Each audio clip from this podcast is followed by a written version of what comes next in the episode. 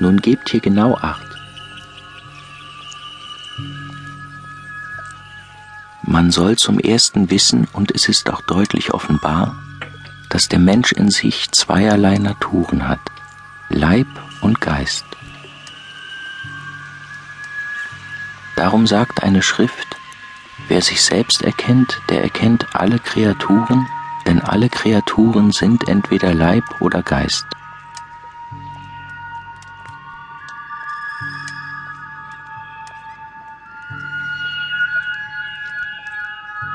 Darum sagt die Schrift vom Menschen, es gebe in uns einen äußeren und einen anderen, den inneren Menschen.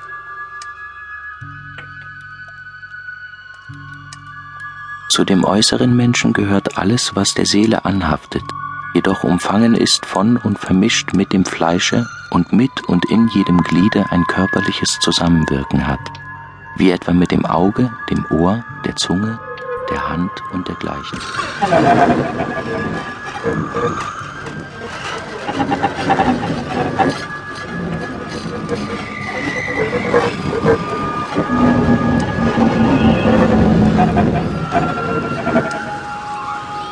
dies alles nennt die Schrift den alten Menschen, den irdischen Menschen, den äußeren Menschen, den feindlichen Menschen, einen knechtischen Menschen.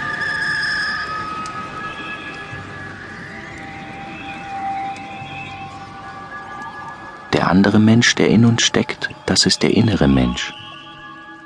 Den heißt die Schrift einen neuen Menschen, einen himmlischen Menschen, einen jungen Menschen,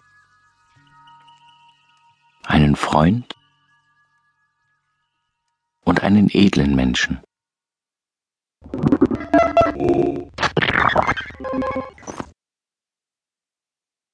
Der innere Mensch ist der, von dem unser Herr sagt, dass ein edler Mensch auszog in ein fernes Land, sich ein Reich zu gewinnen.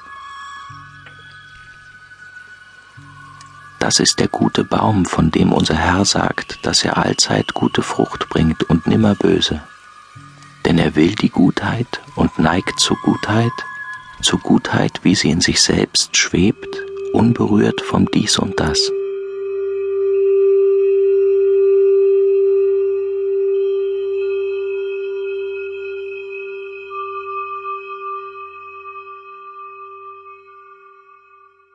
Keine vernunftbegabte Seele ist ohne Gott. Der Same Gottes ist in uns.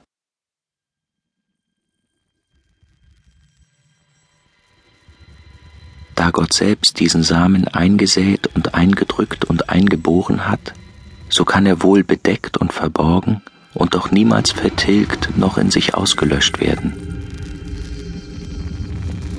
Er glüht und glänzt leuchtet und brennt und neigt sich ohne Unterlass zu Gott hin.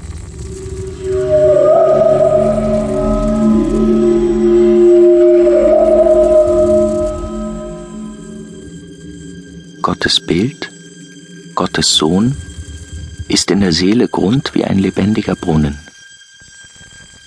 Wenn aber jemand Erde, das ist irdisches Begehren, darauf wirft, so hindert und verdeckt es ihn so dass man nichts von ihm erkennt oder gewahr wird. Gleichviel bleibt er in sich selbst lebendig. Und wenn man die Erde, die von außen oben drauf geworfen ist, wegnimmt, so kommt er wieder zum Vorschein und man wird ihn gewahr.